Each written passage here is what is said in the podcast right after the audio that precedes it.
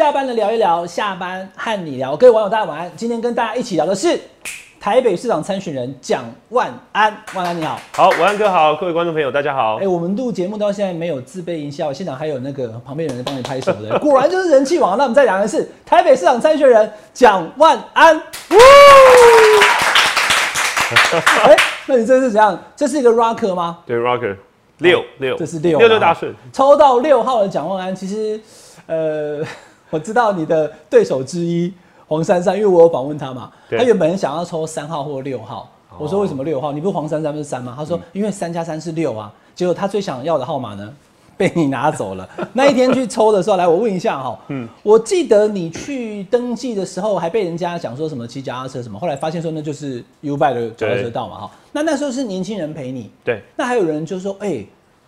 市议员好像不喜欢跟蒋万安在一起，市议员 觉得蒋万安是不是票房毒药什么的哦？哎、后来发现并不是。那你在抽签那一天的话，天哪、这是怎样？这么多人啊，是特别要展现你的实力，是不是？其实我们很早就有规划，之后我们在抽签一定会跟议员一起合体，好，大家来一个大造势。嗯，那登记，因为登记的时间大家选的时间不一样，而且我觉得登记其实就是很简单一个程序。登记有五天呐、对啊，而且又为期很长。抽签那一天抽签就那一天，而且每一个议员他选区就固定那个时间，哦，所以议员一定会到，所以我们就是方便议员，而且抽签我觉得很重要，因为号次出来表示最后冲刺阶段嘛，选战起跑，所以那个气势要在这个时间点拉抬起来。嗯，我觉得我看这张照片哈，大家知道我是一个很估摸的台北市政记者，因为我一九九几年就在跑了嘛哈，光这张照片我就看出有差别了。观众朋友，你知道我要讲什么？万安应该也不知道我要讲什么，因为这是刚抽完出来的时候，对不对？对你看到现场这么多人，我就不点名了哈，因为都是很认识的人。你的那个六是抽完立刻贴的嘛，所以代表你已经准备好十个号码，对不对？对，对啊，你看其他的候选人还来不及贴哦，有没有？对其他几个议员参选人，然后汪志斌有一个贴了五号，一个还没贴，但是你看蒋万安的贴好了，这就代表准备好了，对不对？台北市政，你准备好了吗？准备好了。准备好了哈。好，那既然准备好了，我们就来问一些最近很热的议题。我录影当天，大家现在看节目是礼拜天，我是礼拜五的时候请万安来了。礼拜五发生什么事呢？就出现了一个哈，怎么会跑到这个十二号的总部去？这一位我看好像是疾管署长周志浩，我不知道是不是，但是后来也经过媒体查证。包含了这个薛瑞元部长，包含了王必胜这个次长指挥官，包含了这个庄仁祥发言人这些人，哎，这不是应该在防疫指挥中心，然后应该在卫福部工作的人，怎么通通跑到了陈时中纪元总部？那第一个，你是台北市长候选人，陈时中也是，他是您的对手。第二个，你是卫环委员会的委员，对不对？这些人都是你咨询的对象。对。那你对这个事情的看法是什么？我觉得这个真的是有点夸张，而且毫不避讳哦。而且我看到事后他们出来讲，就说啊，他们只是下班时间好朋友聚一聚，啊聊聊天，互相取暖。但大家相信吗？甚至大家觉得说，哎、陈时中对外讲他不会去干预卫福部相关的医疗政策，你相信吗？哦，所以我觉得这件事情其实凸显就是说，现在整个卫福部跟指挥中心就好像是第二个资策会，或者是变成第二个陈时中竞选总部，哦，就变成当他的打手一样。那这过程当中，其实到底他们是要套招，还是报告一些不可告人的事情？因为现在整个很多事实证明，当时不管是疫苗采购的过程、高端的 EUA 的授权等等，其实现在回过头检视，发现很多问题。第二个资策会哦，也就是说接受指令，然后要猛打某一个候选人的意思。你看资策会不断的放话去围剿高虹安，对不对？那现在卫福部也是一样啊，他们现在发现，哎、其实很多当时采购的弊端也好，EUA 的审查过程，甚至因为打了高端，现在民众没办法到日本，必须自费做 PCR，然后现在外界批评就说，那你政府的补救方案是补打三剂国际疫苗，这不是补打，这是重打。对，我想这些疑虑，当然对于陈忠他现在的选情选情是有影响，所以我觉得大拉拉的跑到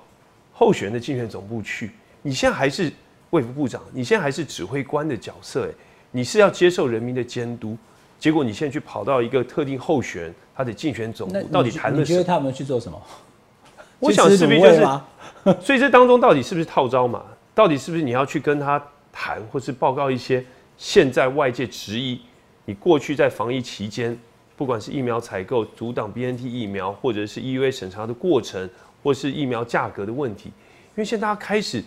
在疫情过了两年之后，我们要一一去检视嘛。因为当时我们很多质疑的地方，很不幸都被我们对料中，啊，包括那时候我们在立法院咨询，你没有经过国际标准的 EUA 审查，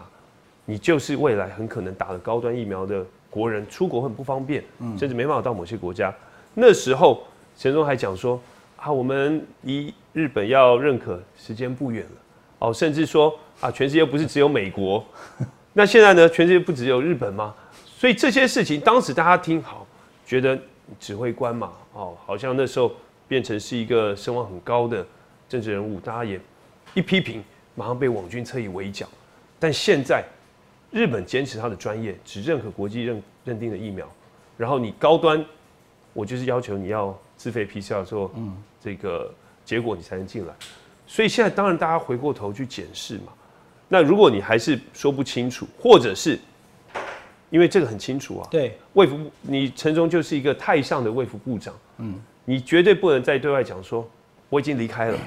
好，我已经不知道了，不要再问，嗯，这没有办法做切割。你觉得他是说去把最近的一些包含高端啊，包含很多，会不会是为了就是下个礼拜的这个辩论，如果谈到有关相关的东西的时候，他可能怕他讲的跟卫福部会不一样，所以来这边做确认，是不是？当然很有可能，不然可是他，可是他是卫福部的部长，而且当两年半的指挥官了，怎么有可能？只要讲的是事实的话，怎么会有不同版本？一定就是同一个版本啊！所以但这当中他们到底要用什么样的说法，哦，要来面对民众？因为很多是经不起检验嘛，而且事实证明当时有很多的弊端，嗯，但是因为现在陈忠要选举，那你选在这个时间点，哇，率着我们行政官员跑到竞选总部去，你到底谈什么？真的就是老朋友吃饭见面谈一谈，你真的要在糊弄台湾民众吗？嗯，你这样的说法真的是愚民啊！所以我觉得民众是无法接受。嗯，好，刚刚万安讲到这个哈，我就想到这几天，因为大家在问这个高端二期，我先先把这个题目抓出来问万安了哈。就是讲说高端二期的合作厂商，一开始它叫做丘以斯，就是 choice，但我不知道它是 good Choice choice 还是 bad choice。好好，那这个丘以斯呢，合作之后。他发现说，丘以斯在原本它应该是国内的产业，来大家看一下，这个是高端的新闻稿哈，所以不用不用再不用再去讨论是非对错，我们就以高端的说法为准嘛。高端说，丘以斯原本是国内的 CRO 公司，然后二零一四年的时候呢，被美商并购，所以它就算是美资了，对不对？对。然后呢，到了二零二一年的时候，又被上海的这个地脉公司又被合并了。可他这边写的哈，特别要写出来叫战略合作。好啦，我不管你用什么用词啦。和缓的啦，战略的啦，温和啦，强烈的，反正就是被合并了。然后到二零二二年的十月才改名叫做康帝亚。那简单讲就是说，在卫福部跟高端签约之前，他应该知道说他的二期实验的合作对象是一个中资嘛，或者陆资嘛，对不对？那这件事情说实在的，陆资我常常就是讲，像我现在手上拿的这个，可能也都是大陆做的，中国大陆 Made in China 其实很多。可是就在 BNT 的过程当中，你就不要嘛。光是一个上海复兴，它有个代理权，它也没有做哦，没有 B one B two，也没有分装哦，对不对？有没有原意是怎么样？它就是德国原产，它只是一个代理权而已，你就不要了。那为什么这个可以要？那会不会是因为像这样的事情不知道怎么对外说明，所以才赶快跑去陈总总部来对一下？你可能礼拜日就会遇到，你会问他这一题吗？所以这个其实我觉得卫生部跟指挥中要出来说明清楚啊因为这件事情其实这几天爆发出来，大家就觉得说，陈总你当时当卫生部长，你又是指挥官。你难道事前不知道高端委托的第二期试验公司竟然是一个中资公司吗？还是你知道而不在乎，或者是你只是为了要护航高端，而且加速整个 EV 的审查，所以你知道装作不知道？你要清楚的跟国人讲清楚，呃，说明跟交代啊。那今天我们看到，其实第二期临床试验你交给一个这样中资公司，民众怀疑啊，那你到底只是做最后期的数据分析研究，还是你包括整个？相关的第二期试验的过程全部都委由这家公司，因为这当中包含了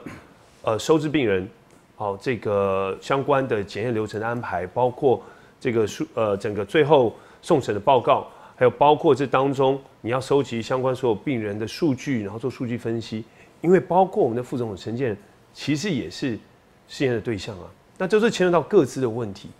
所以这个是很严重，所以刚刚谈到。当时慈济在进口 BNT 疫苗捐赠给台湾的时候，我们印象还很深刻。他们第一批进来，然后政府还要求慈济你要派员上机去把复必泰那个布条给撤下，政府才愿意签收。所以看到整个民进党，包括陈世忠还有指挥中心，你们是如何对于高端这么的呵护，却对慈济这么的苛刻，你变成是不只是双标，我觉得这根本就是乱搞啊！你看当时，你你要复辟它只是一个布条而已，它是原厂德国生产，对，只是挂了一个布条，你就硬是要把它撤掉，你才去签收。但是结果你护航的高端是要他们去委托一个中资公司去做第二期临床试验，结果你们就接受放任。那这当中可能后续牵涉到包括各自的问题等等，甚至薛仁部长昨天也讲，陈建仁前副总统他的资料也是这个政府你要说清楚，因为 各界有也是录制那家公司在做资料也是交给他，对各界有质疑啊，因为你到底是不是全部整个过程是委由这个公司，还是最后一个数据？那现在还没有完没有清楚都没有说清楚啊。哦，那我觉得是薛仁部长他出来讲，他说我我们也不排除重启高端第二期的临床试验，所以他们也发现问题的严重性啊。否则你说为什么要重新来做一次第二期临床试验？好，所以这些过程其实要很清楚的跟国人交代，因为现在陆陆续这些资讯出来，你没有出来，大家还不知道，才发现哦，哇，原来第二期临床试验你们竟然让这么重要的一个过程是有一个中资公司，但是当时不管是慈济进口 BNT 疫苗，连一个布条你都不能接受，都要阻挡，所以这个不只是双重标，我觉得这根本就是乱搞。我们看到这个有卫福部的官员哈，就是夜访特定的竞选总部去跟候选人见面，这个确实是前所未见哈。那当然我们不知道他里面讲什么，刚刚讲了好几个点，是不是要去为了辩论做准备啦？是不是要为高端二期的实验的这个合作公司的生技公司，居然是入资来看要怎么说明啊？好，还有一个可能就是要对付蒋万安啊，现在看他怎么样来跟蒋万安呢，好好的来鏖战一下，因为你的这个哦。脑容量太好了哈，就是记忆你默背了这一份你看到的那个 BNT 的保密协议，然后告诉大家的那个排除条，我想观众朋友应该都知道的前几天的事情哦。那呃，你看到了有包含了政府机关、监管单位跟法院，如果这三个单位认为有需要来公开的话呢，就可以公开。对。那陈忠部长以前一直跟大家讲，就是说我们不要再来问哈，任何人在问啊，就是居心叵测啦，会害我们台湾以后买不到疫苗。哎，他这样讲以后。我我也不太敢评论这件事情。到时候如果我害了台湾以后买不到疫苗，变成我的错，对不对？我想大家都有所顾忌。在二零二一年去年的时候，对，所以都顺着指挥中心嘛。是。可现在发现说，来法院是一个嘛，对，一个是监管单位，一个是政府机关。对。那他是卫福部的部长哦，他当时就是就是所谓的政府机关。对。然后呢，他也是指挥中心的指挥官，对，他也是监管单位，所以他身他身负两种身份，只要他觉得可以公布，就不违约。对。不违约就不会影响台湾以后买疫苗。是。那他为什么不公布？对，所以其实。我讲说，当时疫苗采购的保密协议里面是有例外规定的。我大概讲了两个多月，但是陈忠一直不敢，也不愿意承认说有例外规定。结果后来我当天秀出来，我当时默写出来，确定的确有例外规定，他马上就说：“哎，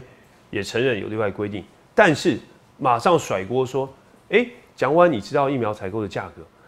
其实我们根本不知道。如果我知道，那立法院当时调阅小组所有的立委都知道。对你今天来这边，我才要问你这件事情。因为陈时中部长在事后，大家在问这件事情的时候，他还讲说，蒋万安自己也知道这个这个合约的内容，他也知道价格。你要公布自己去公布，为什么要叫我公布？所以我那时候在想说，我记得我之前访问你的时候，你告诉我，你看到的那个价格不是被涂黑的？当然涂黑，确实是这样，对不对？连你看到都是涂黑。我看到当时涂黑。你不是委员会的委员吗？其实我们成立调阅小组，我们希望说至少好他们。给我们两种选择，要么你就是可以看遮蔽的，要么你就什么都看不到。所以后来他送来资料竟然是涂黑了三分之二，所以现在他也承认三分之二都是他涂黑。他涂的嘛哈。然后赖香女委员在今年八月，他也对外讲，他也说他去看了两次，也是都被涂黑，什么也没看到。所以当然，所以调查小组里面所有委员，我们都不知道，也没有看到疫苗采购的价格。如果我知道，我当然是全部揭露，然后把这些所有不可告人的地方摊在阳光下。让民众检视，嗯，但是就是因为不知道，所以我们才会一直追，所以才公布说，其实你保密协议里面是有例外规定的，包括法院、包括监管单位、包括政府机关，你其实有需要，你是要公开的，哦，所以这些都清清楚楚，所以我觉得他们碰到问题就开始甩锅，然后把责任推给别人，然后就开始转移焦点。那事实是，你承认涂黑三分之二，事实是保密协议里面有例外规定。而事实是，其实政府包括指挥指挥中心或卫部认为有需要，你可以公开。嗯，那现在很多事实呈现，大家也要了解。哎，高端的时候一季多少钱？啊，包括从财报，包括审计部的报告，回推回去，我们都发现高端一季的价格的确是跟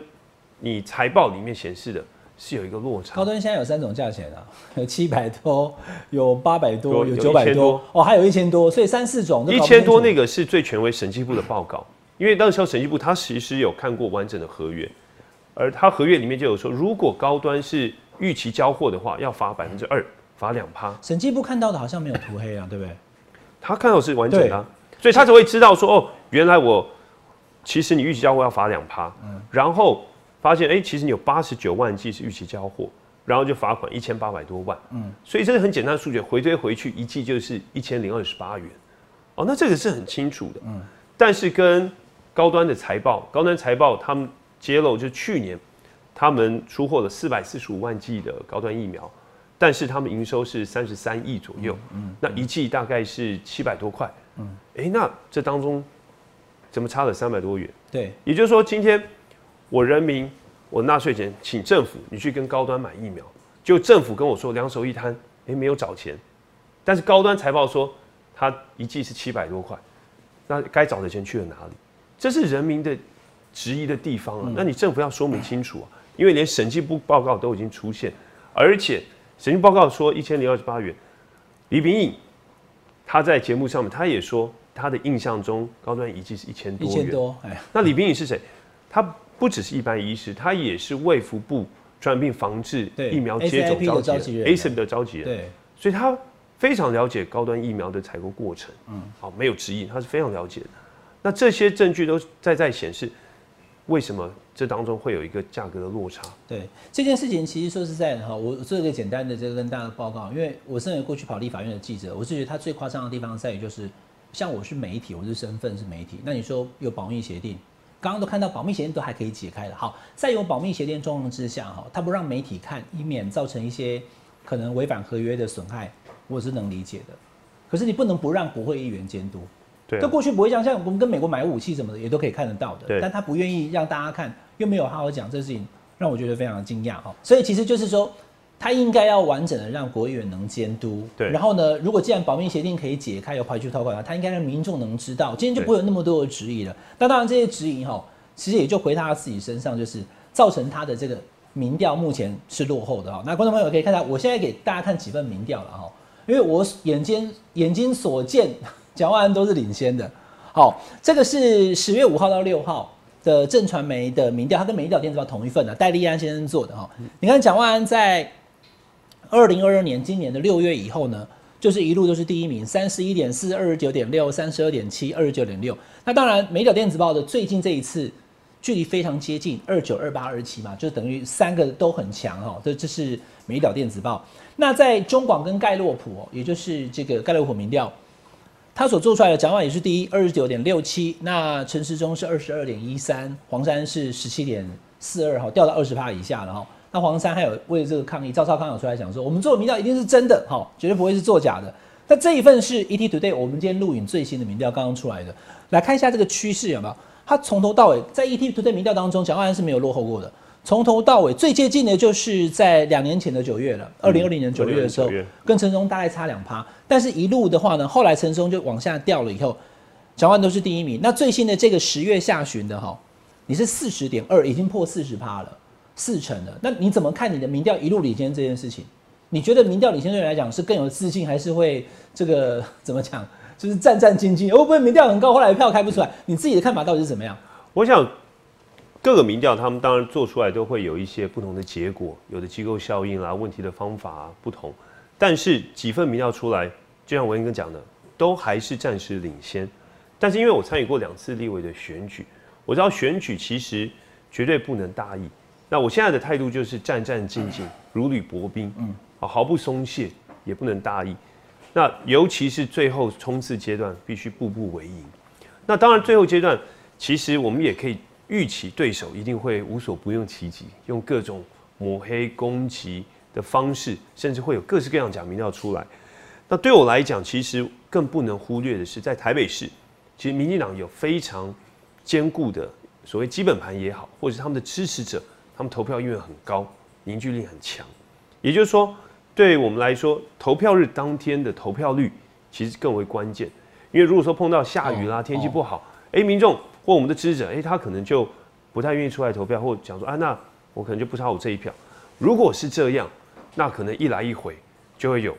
不一样的结果。所以，即便现在很多的调查，我们稍微暂时领先，但是我们觉得其实投票率才是关键。那你觉得今年的投票率大概会是多少？你有预估吗？还有我刚刚那个忘记问了哈，民调你都是领先啊，那是媒体做的嘛？你自己内部有做民调吗？我们内部当然定时的会做一些民调，也有一个参考的对，了都会参考那。你也是领先的吗？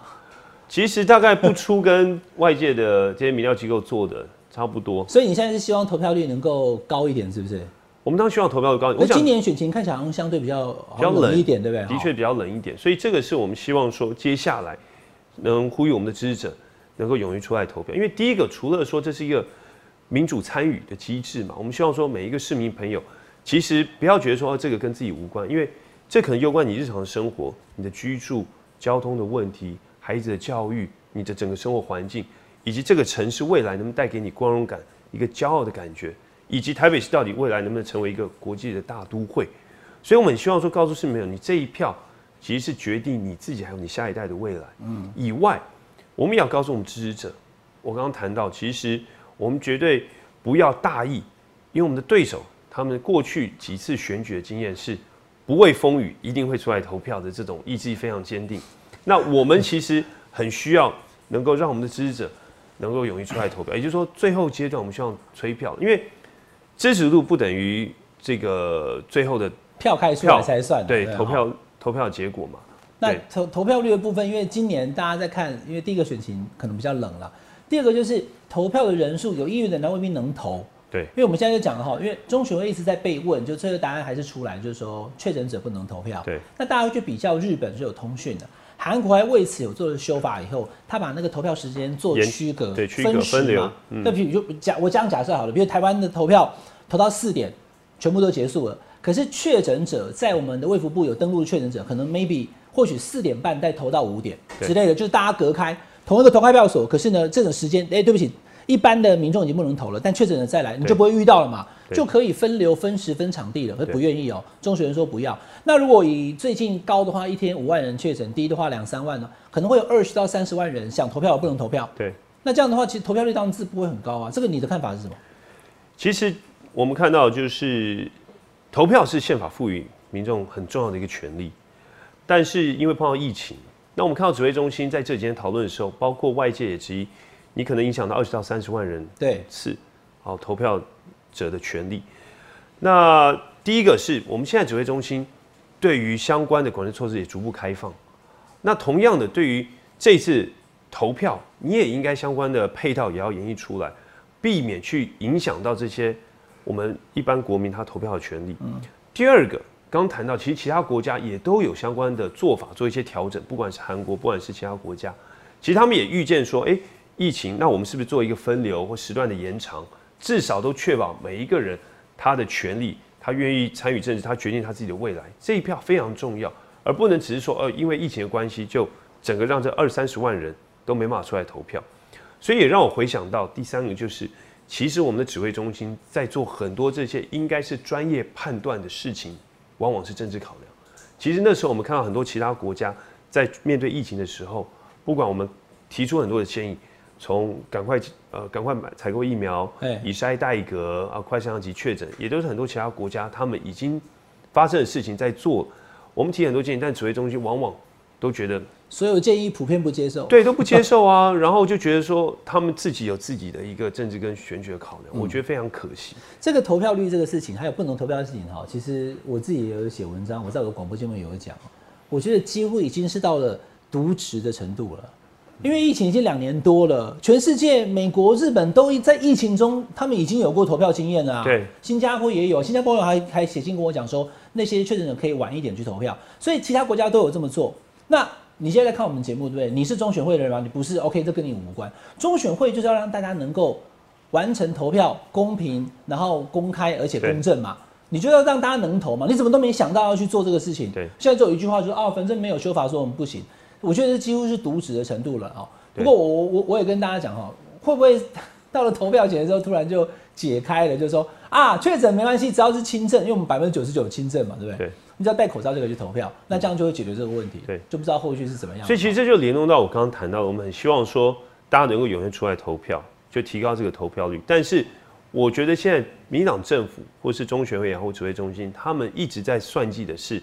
政策考量，嗯，哦，而不是从一个专业的角度。而且其实包括美国，包括其他国家，很早都已经做了他们怎么样去确保每一个人的投票权利，然后做一些修正跟调整。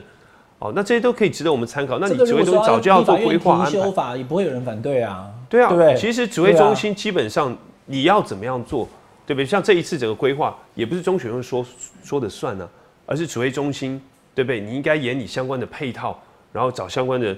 单位来做一个研究跟安排嘛，早就可以来做嘛。因为十月二十六号这天投票日是早就定好了，嗯，早就知道了。对啊，那你为什么不早规划呢？到现在才在赶快说啊？好像作业来不及哦，没办法应应等等，的确就像我刚哥讲的，这根本就已经到渎职的程度。对，好，那投票率会影响到整个投票的结果了哈。那那今年来看的话，除非它开放，要不然的话，可能真的有二三十万人会受到影响。那再来一个就是说，最后开票的那个得票占比啊，我还蛮想问万恩这件事情哦。我看你是蛮谦虚也蛮稳的，现在都一直领先，但是你也没有表现出我这么多，这一定要怎么样？我倒想问你，你有没有打算？或是自己有没有计划说，你最后选举的结果，如果你胜选的话，哈，你可能大概可以开出多少比例哦？因为上一次的这个二零一八年的选举的时候，哈，我们看到丁守中，哈，这个他拿到的是四十点八二趴的选票，五十七万多。可是你再去往下看，哈，其实，在以往的这么多年哦，二零一四跟二零一八就这么刚好，连胜文跟丁守中都是四十点八二。就刚刚好四十点八二哦，所以四十点八二让国民党在台北市输了两次。但我也有讲哦，以今年状况来讲的话，说不定四十点八就能赢了。那你自己判断呢？你觉得你最后得票的占比会是多少？你希望你给你自己目标是多少？我的目标当然是希望能够过百分之五十嘛，百分之五十一，这是一个目标。五十一哦，我会尽全力，当然朝这个目标。希望票开出来有五十一就对了，对不对？当然这是目标啊，要给自己一个期待嘛。我会奋力来拼搏到最后一刻，对，努力往五十一迈进，努力。对，那你其他另外这个陈世忠跟黄珊他们的状况呢？因为大家都在讲弃保弃保了哈，这问题我也第一次问你，我自己也有我的看法，就是因为来来来，观众朋友看一下这个柯文哲跟姚文智这一个哈十七点二九哈，然后这边是四十一点这个零五哈，那时候民进党的支持在四年前的时候，因为投票投超过四点，嗯，那最后其实柯文哲也不过赢了金总三千多票而已，对，我不知道有没有。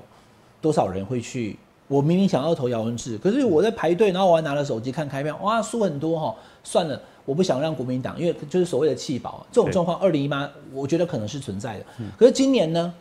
黄珊珊、民众党现在跟民进党是水火不容哎，民进党人看到这个民众党都讲槟榔、叉叉包、西瓜啊，哦，他是讲说这个是中共自己人，他民进党支持还愿意投给黄珊珊吗？我是觉得好像状况就不是这样，但一直有人在讲这个弃城保皇，小心哦，可能陈时中哦变成第三名的时候，刚刚那个民调给大家看一下，陈时中有时候掉到第三名，但不不过是一瞬间的哈，他现在要拉回第二了哈，弃来弃去的，你会担心，也就是白跟绿的票最后整合赢过蓝的蒋万安吗？我觉得在这一次的选举哦，其实看这几份民调，其实没有什么可以弃保，也就是说。也没有任何一方有能力去操作弃保，因为三方都有非常坚定的支持者。哦，那我也觉得其实台北市民他们的水准非常高，也都是对于自己的候选人，其实都也也会愿意坚定的去投票支持。哦，那对我来讲，我也不会去考虑这些弃保的问题，不管是一开始说这个蓝白之间，或者现在绿白之间的讨论哦，我觉得其实。呼吁我的支持者，不用去含泪投票，也不用去考虑什么弃保，你就是坚定的把票投给六号蒋万安就可以。六号蒋万安的，哎，你这次的那个 slogan 叫什么？六六大顺，台北出文。六六大顺，台北出文的对吧？好，好，好，还要押韵一下，押韵一下。六六大顺，好，OK。那呃，在这个整个议题的方面哈，我来再来请教万安是什么？就是。主题曲啦，因为我看到那天你那天出主题曲的时候，我还特别去，因为我喜欢听歌嘛，我想哎，讲完主题是什么，就听前面听一听以后，听到后面的那个我知道我的未来不是梦的时候呢，因为我自己跑台北市，我突然觉得说，哎、这是台北市的，至少是蓝军选民非常能接受的。我们一起来听一下这首歌，来，我们听一下。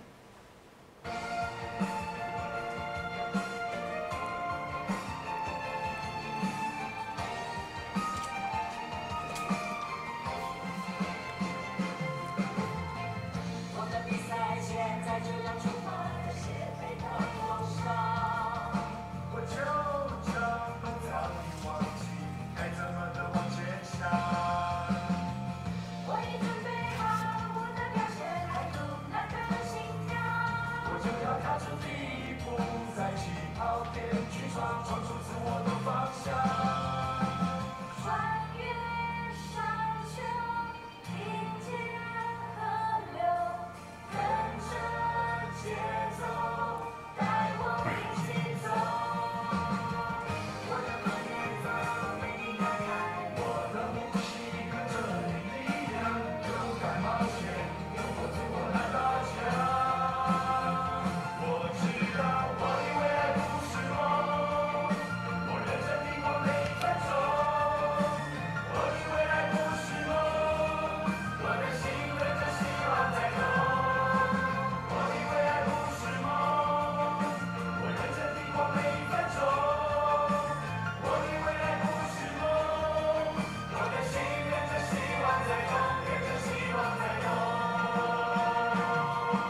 那一天呢、啊，我看到你这个 MV 的时候，哈，听到那一段的时候，我就有，因为那时候我去买鸡肉饭，哦你在买鸡肉饭买给我老婆吃。对，哦，我在我一听到这个时候，我就跟我老婆讲说啊，这个这样看起来是中了。他说中什么？我说中了台北人的的 feel 了，因为我以前跑台北市政府，从马马前总那时候哈，然后一路这样子跑，台北市民要的就是，而且这是第一段，对，我的未来不是梦。第二段是台北的天空，台北的天空就是台北市市民可能最喜欢的两首歌啦。你怎么会挑这两首歌？应该说最主要这首歌哦，一开始是我一个朋友，他其实是一个素人，哎然后他也是一个年轻人，然后他也算是北漂，他来台北工作，写这个歌的是你朋友？对，是一个朋友，那他叫鲑鱼，叫 Mr. Salmon 啦，哦，他的一个算他创作的一个鲑鱼先生哦鲑鱼先生。那他其实我就跟他聊，因为我听到这个 demo 的时候，我很喜欢这个旋律，然后我就问他说：“哎、你怎么创作这首歌的？”他说：“其实他就是在河边跑步，他很喜欢跑步，然后他跑步的时候就有这个旋律出来。那他在跟我讲的时候，他说跑步的过程其实你会碰到很多的困难啊、但你会看到很漂亮的风景，然后不断给自己正向的力量，然后一直奔跑。那他很特别，他后来放弃了他金融业的工作，然后他就全心投入在歌曲的创作，嗯，然后甚至去考了街头艺人，他就非常热爱啊，他是音乐，街头艺人哦，他要考一个证照，所以他也会唱，他也会唱啊，他会唱哦。他会唱，他我听的 demo 带就是他唱的，然后我就觉得这个旋律非常棒，这歌除了旋律之外，哈，大家看那个画面，为什么？就是因为先前我跟你讲，我一开始有讲有没有？就要讲说，哎、好像议员跟蒋万安之间的连结不好，我觉得这个对一个市长候选人来讲不是个好事。可是从这 MV 看得出来，你跟台北市所有的议员参选人的互动都很好。非常好，我们感情非常紧密。那这个录制的过程哦，我们就是特别挑一天晚上，然后我们就跟所有议员讲说，哎、大家行程跑完啊，我们就来这个录音室，大家好好把这首歌录好。那当然，呃，其实大部分议员都来，只有少数一两位，后来他们另外再补录。但我觉得呈现就是一个台北队团体战的一个气氛，而且整个过程大家也非常开心，因为每个议员就唱不同的一段嘛。对哦然后大家就会在比较说，哎、哪一个人唱的比较比较简单，然后哪里可以飙高音哦，然后大家就会非常开心，而且那天晚上我也准备了一些宵夜哦，然后大家聊选举的过程，聊这首歌，然后我创作的这个朋友鲑鱼先生也来现场，因为当天刚好也是鲑鱼先生的生日，然后就跟大家对，就很巧那天晚上，哦，所以我们就很快就把这首歌录好。那我觉得呈现出来的感觉很符合我们的期待。你从一开始参选哈，到后来录这首歌，然后到现在你今天来跟我聊哈，就是发现说你跟议员之间的互动确实是有变得不一样，中间是有什么转折吗？一开始好像比较生涩，好，跟议员之间好像也就没有那么的哈瓦诺啊，大家就是我们一起打赢这场选战，是有什么事情改变了你吗？我觉得很重要是后来我在选战倒数一百天，我发起了一个叫做“晚安做灰给他带吧罢名呀”，也就是我走遍台北十二个行政区，哦，然后跟议员深入每一区，到地方，从一早的公园、市场，然后商圈、公庙，哦，然后这一整天就在这个选区，然后我们跟议员不管是中午一起吃饭，然后到议员的选区再帮忙安安排客厅会晚啊，安到顶行，晚安做会行，做会行，做会行，台北北百百名名啊，你要讲台语，哎呀，我也要讲台语耶，对呀。那我觉得透过这样子，让跟议员之间更紧密哦结合在一起，而且也让我更了解这个地方他们面对什么问题，在地的乡亲哦，他们需要未来台北市政府怎么帮他解决哦。那比如说我们比如到阳明山哦，跟很多当地的一些农民座谈，嗯，哦，那他们他就反反映很多现在相关法规的限制，那未来市府怎么样可以大力的帮忙他举办相关的活动，哦，然后我们到万华重要的几个宫庙，不管是青山宫、龙山寺，哦，跟在地的这些信众啊、庙方，我们来座谈，哦，更让我了解在地的特色文化等等。我觉得这个也让我跟议员之间，啊，未来思考怎么样紧密的合作啊，未来不管我进入市府，议员在议会，我们该争取的预算、推动的法案、相关的政策，我们可以有一个很好完整的规划。嗯，所以我觉得那段期间其实虽然很辛苦，每天行程满满，从早到晚，甚至晚上到夜市跟这些店家摊商座谈，但是我觉得让我们跟议员之间，我们更凝聚在一起，真正是一个台北队。那你现在对于你的选情是非常乐观的，对了。没有大饼呀，活动名称叫罢米呀，但是其实就像我前面讲的，我们就是战战兢兢啊，如履薄冰，步步为营，有信心赢，但是不会松懈就对了。审慎乐观，但是我们就是稳扎稳打。好，刚刚给大家看的民调哦，民调都看起来蒋万安是领先的。现在给大家看的是一个日本学者对台湾选情的预测，这两天很红，叫小笠原先生。诶，他还跟我约了，他到台湾十一月来的时候会跟我见一面哦，我再来跟他好好谈一谈。那这位小笠原先生，他是用三个，应该说四个不同的记号了哦，来跟大家说明他对台湾的各个选情的看法。那我也跟大家呃说明一下，因为避免你不知道我在讲什么哈。他用比如说哈，来我我给大家看一下好，像台北市来讲的话，大家看到蒋万安是一个圈，黄山是个三角形，陈世忠没有记号，代表什么哈？代表圈圈就是吼柯林的牙，三角形叫做柯林美苏。两个圈呢，就是他讲的霸领牙牙到五村呐、那这三个记号以外的呢，吼就没有记号的呢，就是可以下课回家了，咖喱咖喱摩地呆啊，吼就跟你无关了。陈世忠被无情的弄了一个没有记号的标志，你看陈松跟林佳龙什么意思哦？就是说你们两个就不可能赢。台北市要不是蒋万安赢圈圈，要不然就是黄珊珊逆转了以后追上来三角形，陈时中是没有记号的。好，那那我举个例子好了，像新北市他的预测就是林佳龙完全不可能，因为侯友谊两个圈，他认为侯友谊赢的幅度非常大了。那这是一个所谓的台派，就是知台派学者，台派人也都喜欢跟他互动。下面就哀鸿遍野，什么你不懂啦？你人在日本，你知道什么哈？然后还有人跑去出征，那他是说好了好了，那反正我在做调整。你看看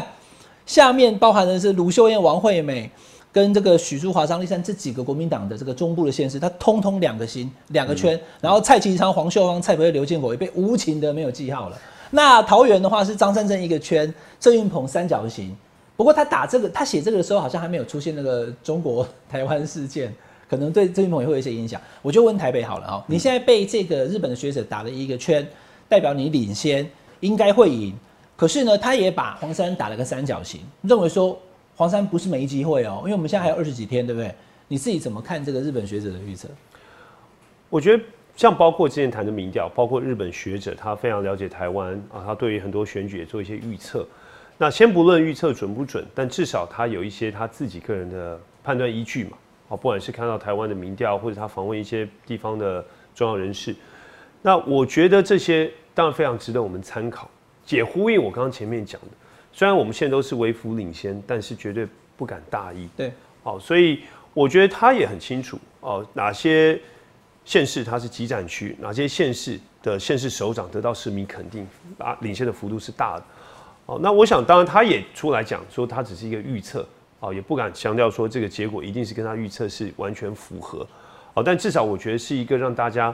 在选举过程，诶，一个参考的一个依据了。嗯，但我觉得最重要对我来讲，我还是一样维持我的步调，稳扎稳打，一步一脚印，而且更深入基层，来持续透过政策牛肉争取市民的认同。嗯，因为每一次民调出来都会问我的意见，我都说民调就是参考，而且坦白讲，民调的结果不管我领先落后，并不影响我整个选战的步调跟节奏。嗯，啊，我绝对还是一步一脚印，而且更加倍的努力，在最后冲刺阶段，哦，来争取市民认同，成为市民最优先的选择。民调虽然领先，但是呢还要继续往五十一趴迈进，对不对？有一个目标好，选台北市长当然就要谈台北市的市政了哈。那市政议题这次在台北市不是没有谈，可是常常有一些就是一些跟市政无关的。我来谈几个台北市政议题好了，因为我自己是台北市政这个记者出身哈，所以市议会跟市府你说台北市政的活字典，不不敢不敢不敢，就是说，因为我以前年轻的时候跑台北市政，所以大致上我知道一件事情。那陈松部长他出了一个问题哦，就是说他看到了柯文哲市长的上次的百灵桥的那个水门事件，有大概五十几辆车淹在水里面，然后还有出现大家和平公园有这个哈，就是呃表演艺术的这些工作人员。水门都关了，人还在外面，到了五点多，那大家觉得说这样子很不 OK 啊，加母汤哦。那柯文哲一开始讲话是强硬的，你自己要为自己负责。后来说啊，我没有同理心啊，我以后要修正等等。陈世忠看到这个可以打吧，好，就说他就提出非常严厉的批评，说只要他当台北市长，那你也有可能当嘛，对不对？对所以我也要问你，只要他当台北市长，他说只要有人在水门外面，水门就一定不关。你你的看法是什么？我觉得第一个层面哦，就是我们先看这一次柯市府他在面对这一次强降雨的处理跟反应哦，我觉得其实并不好，因为当时第一时间十月十六号，大家看到哎雨降的非常多，但是柯市长本人他是在中南部浮选，他跑到南投去，然后南投，然后并没有在第一时间赶回来。那相关的副市长请假的请假，在家的在家，哦，甚至彭副市长后来被人家追问，哎，怎么没有第一时间到这个灾应变中心？他的反应竟然说，哎，没有什么大灾情，哎，只是一个路树倒塌，这就是没有站在市民的角度，啊，没有同理心在看待这个事情。那更何况科市长他第一时间他也讲说，哎，这个水泡这个车子泡水，其实市民你不负责，对，都不信邪了，所以我觉得这个其就大家生气呀，哈，对，其实真的是没有站在市民的角度，少了同理心啊，没有同理心。那当然，科长后来也道歉。哦，那另外一点就是说，好，那对于这个事情，陈时中他第一时间他想说，哎，抓到这个机会，他就说，哎呀，台北市政府未来碰到这个事情，哦，不能马上关水门，应该要让这些车主啦、民众赶快先出来。但我觉得这个他凸显了他对市政真的不了解，他不懂市政，因为其实大家也知道，当强降雨来的时候，水位提升，你当然必要时候要赶快把水门关上，避免更大的灾情发生，影响到整个台北市民、台北市区。好，所以这件事情，我觉得未来我们要做的调整是什么？也就是说，现在台北市是以台风来的基础来做的 SOP，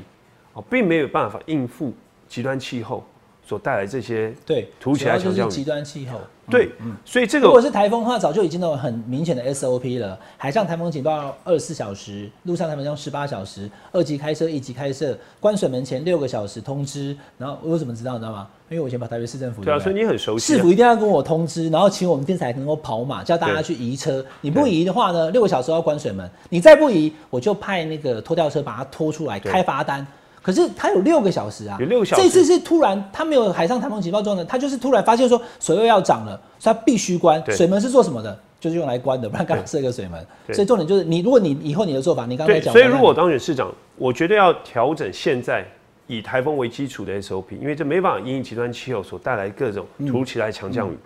所以绝对也不是像陈总讲的，我们关闭水门是以车辆全部移出当一个标准，对绝对不是。所以未来台北市政府第一个要跟气象局更紧密的沟通跟联系，如果发生必要的时候，我们赶快划设红黄线临停的范围。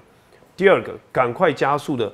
让这些车子车主撤离哦水门内的车子。第三个，我们要争取时间，避免更大的灾情发生。嗯，所以这些是未来台北市政府要做的。嗯，哦，我觉得这一次事情的确给我们一次很好的经验跟教训。嗯，我们势必要来做这个 SOP 相关的修正，因为气候变迁、极端气候，这已经是世界各国关注的议题。台湾当然不可避免，我们必须要面对，赶快修正，赶快调整。这件事情其实有某种程度上暴露出，就是可能陈松部长他对卫福部的业务可能熟，台北市的市政部分可能跟他还没有那么熟悉了哈。那讲到市政熟悉度的话，现在市长是柯文哲，那之前的市长是黄珊珊，他是其中一位嘛，哈，所以市政上面要大家讲说，黄珊珊跟柯文哲，柯文哲他就是现在的市长啊，柯粉或是认同柯文哲的这些市民，可能就会把票投给黄珊珊，所以你也不是只有跟黄珊珊在选哦，你还有他后面的柯文哲市长嘛，哈，那所以他们两个之间的这个呃力量的结合，其实对你来讲会是一种压力。那在城市博览会举办这件事上面也出了个争议，就是说有这个手写的字条，那当然媒体呃怎怎么讲，就开个玩笑说这叫手谕了哈，说市长指示哈，哎、要来筹备二零二二年的这个城市博览会了哈，然后编列预算多少钱等等等等哈，啊下面写的这个是黄山副前副市长的这个用字，他写的这个纸条，你你又怎么看待这件事情呢？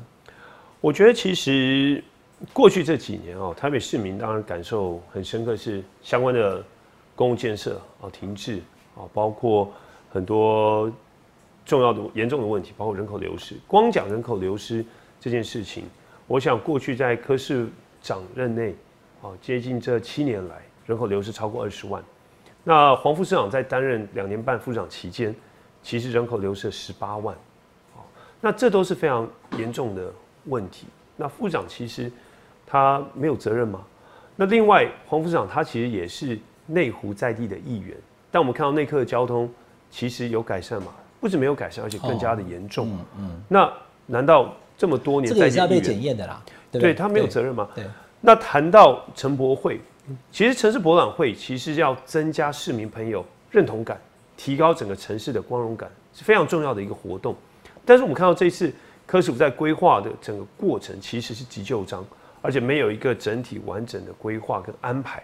然后造成这一次举办像是为办而办，一个烟火是一次性，啊，没有办法达到我们希望能够带来城市光荣感的目的。那现在更被议员踢爆有挪动预算甚至二倍金这样的一个争议，或者相关预算藏在其他的局处里面。那这些其实包括柯市府、包括黄副市长，应该要清楚的对外说明清楚，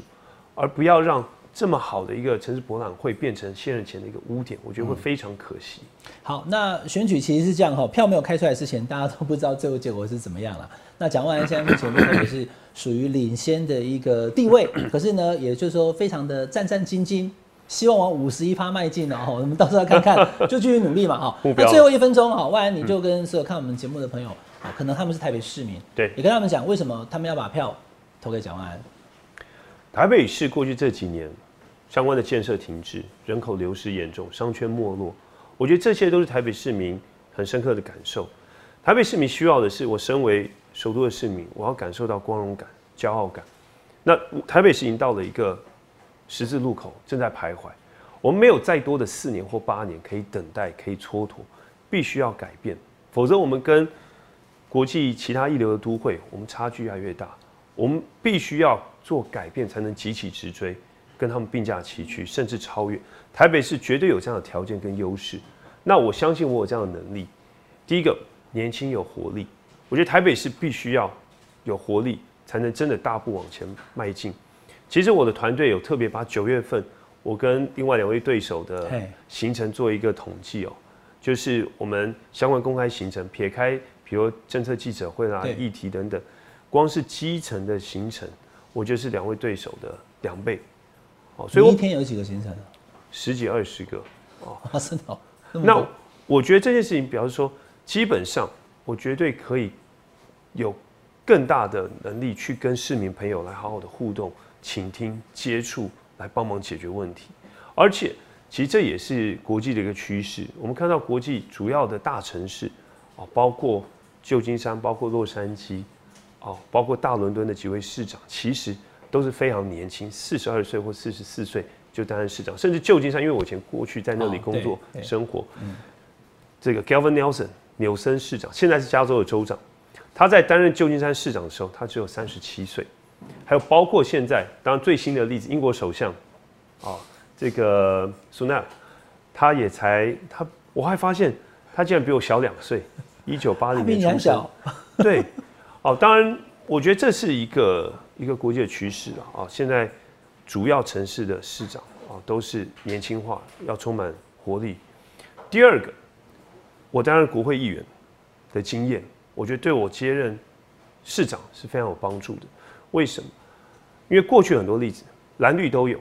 台中市的卢秀燕市长，对，他在担任台中市长前，他是一个非常优秀的国会议员、立法委员。赖清德副总统在担任台南市长之前，他也是一个问政表现亮眼的立法委员。国际趋势也是如此。我们刚刚不只是几个主要城市，还有包括苏黎世、包括葡萄牙的里斯本，哦，包括哥本哈根等等这些城市的市长，过去也都是国会议员出身。那台北也有例子，包括陈水扁总统。虽然我跟他的意识形态完全不同，但是他在担任台北市长之前，他也是在立法院表现非常优秀的国会议员。那另外第三，我有国际观、国际的视野跟经验，我觉得这个是台北市现在最迫切需要。我过去是戏谷的新创律师，我在加州戏谷实际工作跟生活了前前后后七年，我了解一个国际城市治理的方式跟经验，所以我希望说把戏骨的精神，包括多元、包容、创新，带到台北市，未来透过这样的方式来治理这座城市，而带领台北市真正成为国际一流的大都会。我觉得这个是台北市民的期待，也是台北市未来必须要走的方向。好，今天非常谢谢台北市长候选人登记第六号的蒋万安来到我们下班和你聊的现场，也祝你选举过程一切顺利，谢谢，下次再一起来聊。好。好，谢谢观众朋友谢好谢谢谢，拜拜，拜拜拜拜，拜拜。